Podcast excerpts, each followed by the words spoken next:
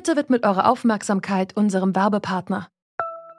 Die Suche nach geeigneten Mitarbeitenden kann viel Zeit in Anspruch nehmen, muss sie aber nicht unbedingt, denn man kann sich helfen lassen. Zum Beispiel mit den Premium-Stellenanzeigen von Indeed, denn damit wird eure Stellenanzeige in der Suche sichtbarer und Bewerberinnen und Bewerber werden schneller auf euch aufmerksam. Indeed schenkt euch jetzt 75 Euro Startguthaben für eure Premium-Stellenanzeigen. Klickt dazu auf den Link in den Show Notes. Es gelten die AGB. Ehrlich gesagt habe ich nicht erwartet, dass eine Salatschleuder so praktisch sein kann. Die Salatschleuder kommt in einem ansprechenden Design und beinhaltet drei Teile. Ein Ablaufsieb, eine Auffangschale sowie den Deckel samt Kurbel. Zusammengebaut ist es schnell, auseinandergenommen ebenso. Würdet ihr diese Salatschleuder kaufen? Ich bin gerade zufällig auf der Suche nach einer Salatschleuder und finde, das klingt doch sehr vielversprechend. So wie mir geht es vielen. Wir verlassen uns auf Leute, die es ausprobiert haben. Die, wie die Nutzerin Janine, von der die Bewertung auf Amazon kommt, schon mal die Lakari Salatschleuder mit großem Fassungsvermögen ausprobiert haben. Zum Beispiel aber wie aussagekräftig sind diese Online-Bewertungen wirklich? Welche Rolle spielen Algorithmen und Produkttester? Darüber sprechen wir heute bei Zurück zum Thema am 14. Januar 2020. Mein Name ist Lara-Lena Götte. Hallo.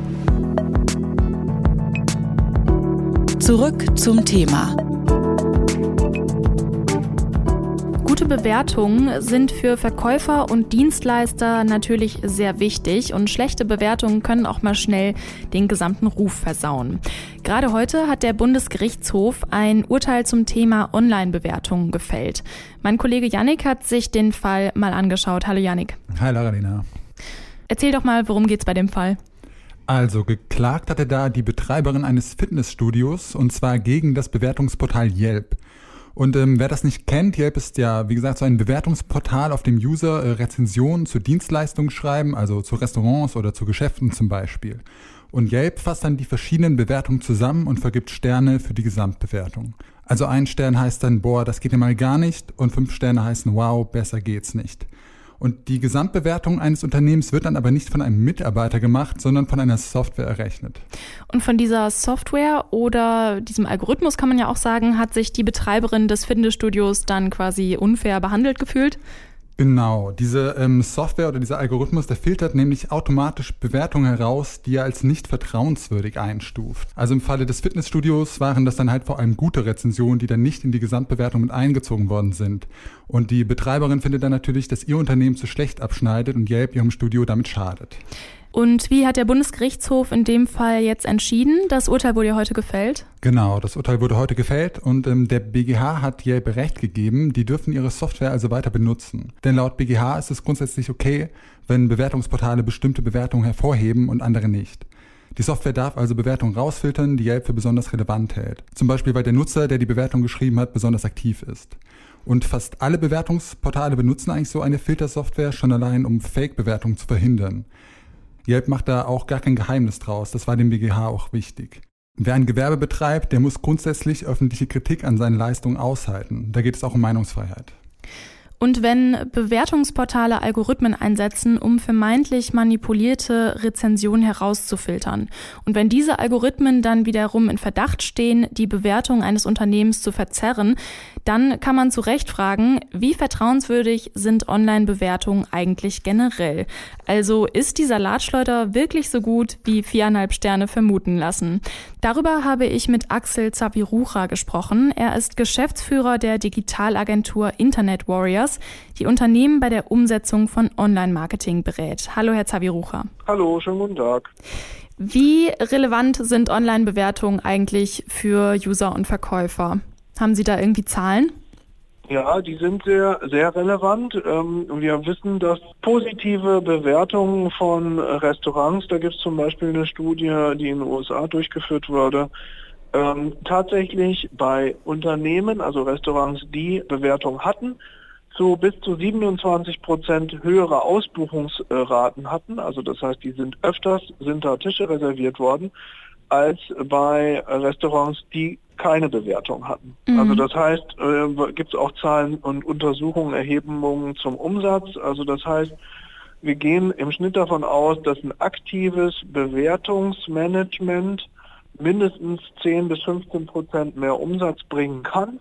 Ja, das kommt natürlich auch immer auf die Branche an, etc. etc. Aber ja, das hat einen Impact auf Einkauf und Wahl der Dienstleister. Hm. Man hört ja immer wieder von gekauften oder manipulierten Bewertungen, bei denen die Produkte einfach in oder die Dienstleistungen in ein besseres Licht gerückt werden sollen. Inwieweit ist die Sorge um gefakte Bewertungen aus Ihrer Sicht denn berechtigt? Die ist einfach berechtigt, weil das tatsächlich passiert. Es gibt immer wieder Anbieter, die äh, meistens aus dem Ausland heraus ihre Dienstleistungen im Markt anbieten. Also man kann sicherlich bei eBay oder auf anderen Portalen äh, solche Anbieter finden. Und äh, es gibt auch Unternehmen, die diese Anbieter tatsächlich dann auch beauftragen, gefälschte Bewertungen, also Fake-Bewertungen zu erstellen. Also das heißt, da das eine Relevanz für Umsatz und Buchung hat, gibt es auch Unternehmen, die versuchen, dort die äh, Verbraucher hinters Licht zu führen. Mhm.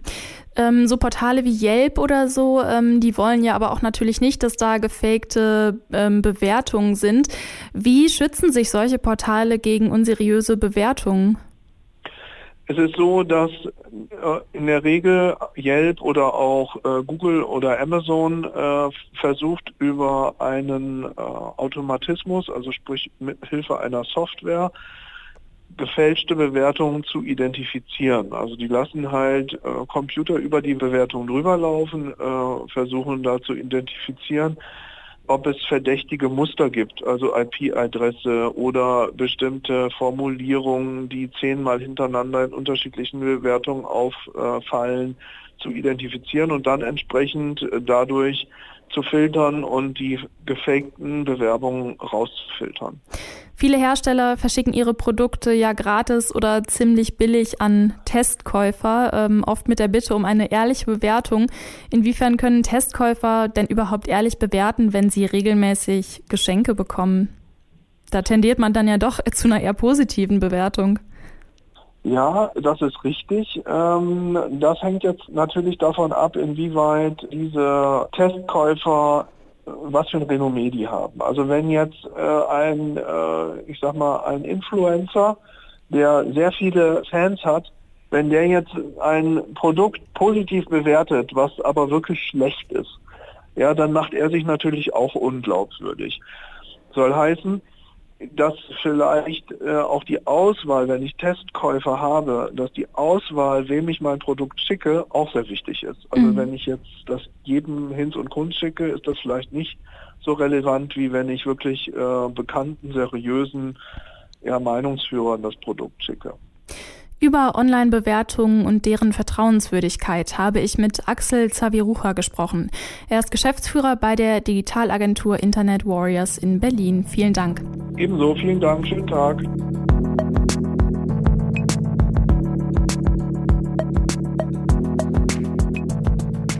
Ob Smartphones, Waschmaschinen oder Hotelzimmer. Wer heute etwas online kauft, tut das fast nie, ohne sich vorher Bewertungen und Rezensionen von anderen Käufern anzuschauen. Weil Online-Bewertungen so wichtig für die Entscheidungen für oder gegen einen Kauf sind, ist daraus mittlerweile ein regelrechter Berufszweig entstanden, der Produkttester. Produkttester bekommen Waren oft vergünstigt oder kostenlos zur Verfügung gestellt, um dann dazu eine fundierte und aussagekräftige Bewertung abzugeben. Wie genau das abläuft, darüber spreche ich mit Lars Wohlfahrt. Wenn er nicht gerade bei MDR Sputnik moderiert, dann testet er Produkte. Hallo Lars. Hi, grüß dich, hi. Wie kommst du denn an Aufträge? Also geht das von Unternehmen aus, die die Produkte verkaufen oder von Bewertungsportalen? Es ist unterschiedlich. Ich habe schon viel probiert, mich da irgendwo angemeldet, auch bei Portalen, die wir alle kennen, also Firmen, die wir alle kennen, stecken damit drin.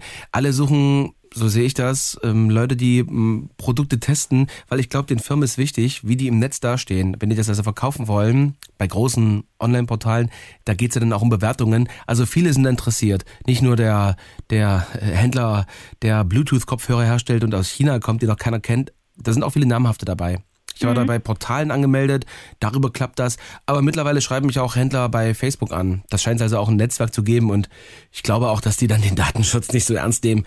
Und dann wird man weitergereicht und da wird gefragt, ob ich nicht auch noch ähm, die neuen Aufblasbalance für die nächste Party ausprobieren möchte. Verstehe, okay. Du sagst gerade, die Händler sind daran interessiert, dass ihre Produkte bewertet werden. Wie frei bist du denn darin, positive oder negative Bewertungen abzugeben? Also hätte es Beispiel äh, Konsequenzen für dich, wenn du jetzt nur schlechte Bewertungen abgibst? Würden dann ähm, gerade der Hersteller, an den du dann schlechte Bewertungen abgibst, dir vielleicht tendenziell weniger Produkte schicken? Ich glaube schon, dass das einen Einfluss hätte, allerdings eben dann auf den Händler. Wobei den Händlern geht es in erster Linie darum, dass die höher gelistet werden, dass die mehr gerankt werden, dass wenn ich das Produkt eingebe, nur ein Produkt, ne, Bluetooth-Kopfhörer, dass dann auf den ersten Suchseiten, es gibt ja ohne Ende Händler, die das machen weltweit, ähm, ich glaube, die wollen im Ranking einfach weiter vorkommen. Und ich bin relativ ehrlich bei dem, was ich da bewerte. Man kann es auch immer ein klein wenig umformulieren, wie man das tut. Man schreibt da nicht ein, also das war der größte Rotz, nix mhm. ging, da gibt's dann positive Seiten von dem Produkt und negative Seiten. Wie schnell war es da? Sah es gut aus? Hat es bis zu einem gewissen Grad gehalten? Hat das das gemacht, was es verspricht? Also ich glaube schon, dass eine objektive Bewertung den Kunden und den Händlern und dem äh, am Ende Portal, auf dem es vertrieben wird, am meisten bringt. Hm. Also du hast quasi bestimmte Kriterien, an die du dich halten musst bei deinen Bewertungen und genau, da musst du dann zu verschiedenen Punkten etwas schreiben. Den Herstellern, deren Wunsch ist natürlich beste Bewertung und am besten alles tutti. Es gibt auch so Händler, die dann schreiben, ich würde mich schon über eine sehr gute Bewertung freuen, ne? Aber äh, schreib nicht dazu, dass ich es äh, dir kostenlos geschickt habe. Mhm. Okay. Verstehe. Ähm, aus deiner Perspektive als Produkttester, wie sehr vertraust du denn selber auf Online-Bewertungen? Wenn du dir jetzt was Neues kaufst, gehst du dann nochmal online und guckst dir so an, wie viele Sternchen das bekommen hat, das Produkt? Ich gucke immer Bewertungen an. Die Sterne alleine sind es allerdings nicht. Es ist der Text, der dann beschreibt, was passiert ist und auch die Bilder oder Videos dazu da gibt's bestimmt schwarze Schafe. Man, also ich sehe das mittlerweile, weil wie die das schreiben, da merke ich schon, der hat das nie ausgepackt.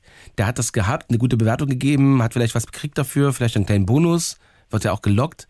Aber diese Bewertung wurde nur so, äh, so gemacht, ohne das Teil auszupacken oder echt zu mhm. probieren. Das sieht man auch auf den Bildern. Da sind dann meistens so, so ein, da wird dann was aufs Bett gelegt, ausgepackt, dreimal gedreht, Fotos gemacht und gut ist. Man kann auf die Bewertungen vertrauen, wo auch was eingebaut ist. Wenn man also zum Beispiel eine Spiegelfolie hat, wenn die an einem Fenster dranhängt und man hat von unten, sieht man ein Bild, wie das auch jemand geknipst hat, dann wurde das ja auch verbaut oder angewendet.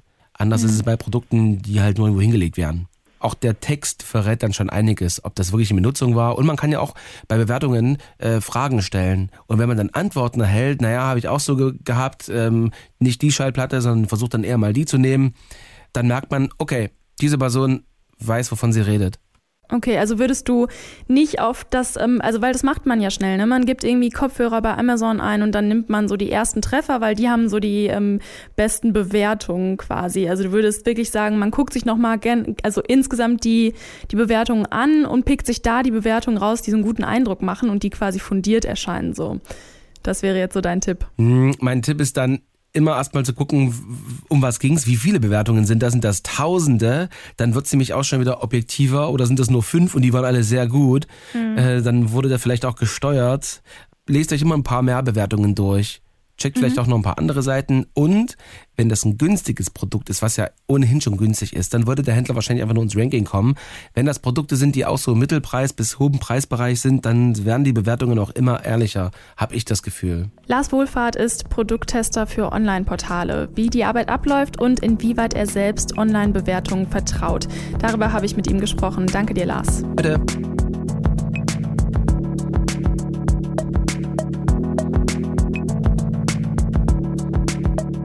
Wie vertrauenswürdig sind Bewertungen auf Online-Portalen? Das war heute unsere Frage bei Zurück zum Thema. Mit meinem Kollegen Yannick habe ich über einen aktuellen Fall am Bundesgerichtshof gesprochen. Das Gericht hat heute entschieden, es ist okay, wenn Portale wie Yelp Bewertungen, die sie als nicht vertrauenswürdig erachten, rausfiltern. Der Digitalexperte Axel Zavirucha sagt, dass gute Online-Bewertungen bei Kaufentscheidungen eine sehr große Rolle spielen. Das lässt sich auch in Studien nachweisen. Deshalb sind Fake-Bewertungen leider ein großes Problem.